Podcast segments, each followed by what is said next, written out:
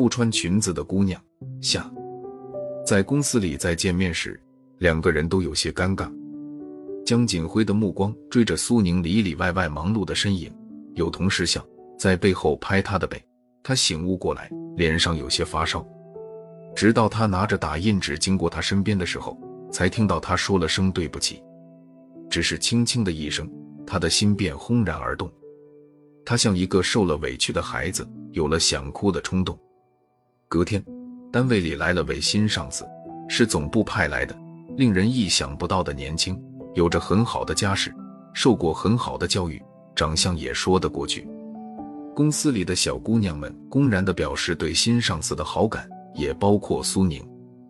江锦辉常常看到他们在一起做事、吃饭，甚至约会。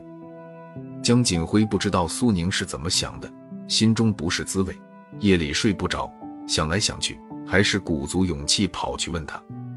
他叹息一声说：“小时候，他非常喜欢祖母的那些花瓶，清晰的纹理，细腻的釉彩，反射着冷凝的光。因为喜欢，就想抚摸，就想据为己有，然后失手打碎一地的碎片。据说那破碎的花瓶值很多钱，他吓得哭了。”那中间还有许多不舍不忍，那些碎片是记忆里的伤，他让他懂得了一个道理：越是喜欢的东西，越不能据为己有。他爱碎了。他说了很多，可是江锦辉并不懂得他想说什么，觉得他是故意搪塞自己，便负气的离开了。倒是苏宁，看不出是喜还是忧，还是平常的样子，仿佛全然不挂怀，完全无所谓。江锦辉不由得感叹：都说女人无情。还真是这样。五，苏宁一连两天没有来上班，身边少了他这个小尾巴，江锦辉还真的有些不适呢。具体症状是坐立不安、心慌意乱。勉强又等了两天，仍不见他的影子，决定给他打电话，但拿起手机又放下了。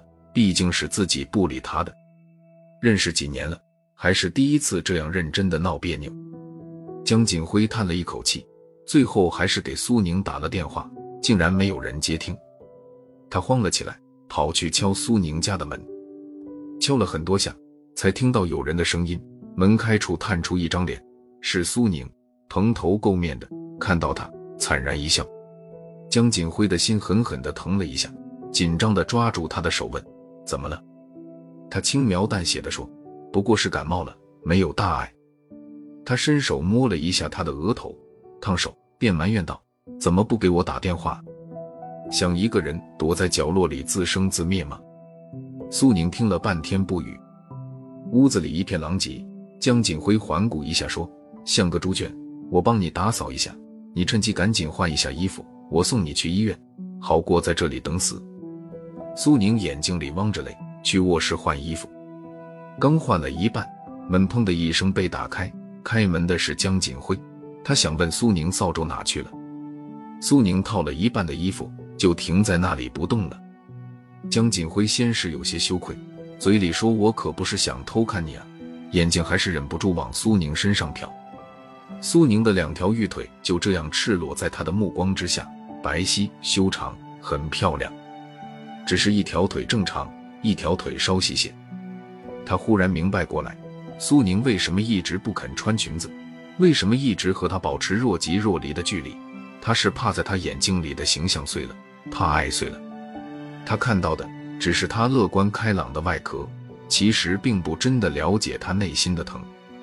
苏宁把衣服都在脸上，无声的啜泣。江锦辉扳着他的肩问：“为什么不告诉我？”苏宁说：“我小时候患过小儿麻痹症，留下了后遗症，只是比较轻微。”我不告诉你，我们还可以在一起久一些。我告诉你了，爱就碎了。江锦辉牵起苏宁的手说：“别傻了，有些事情并不是人为的过错。爱情来时要勇敢面对，真的错过了，你会后悔一辈子的。”停了一下，他又说：“我来就是想告诉你，我爱你。这几天没有你在我身后当小尾巴，我还真的有些不习惯呢。”苏宁的眼泪落了下来。他说：“我不想和你分开，更不想和你在一起之后再分开，所以我们现在就分开吧。”我不会怪你。江锦辉的眼泪也流了下来。他说：“别说傻话了，我们一辈子都不分开。我要给你买很多很多的裙子，你要答应我以后穿裙子。我想看着你裙裾飘飘的走在夏天的阳光里。”苏宁偎在他的怀里，满是泪水的脸上绽开了久违的笑容。他郑重地对他点了点头。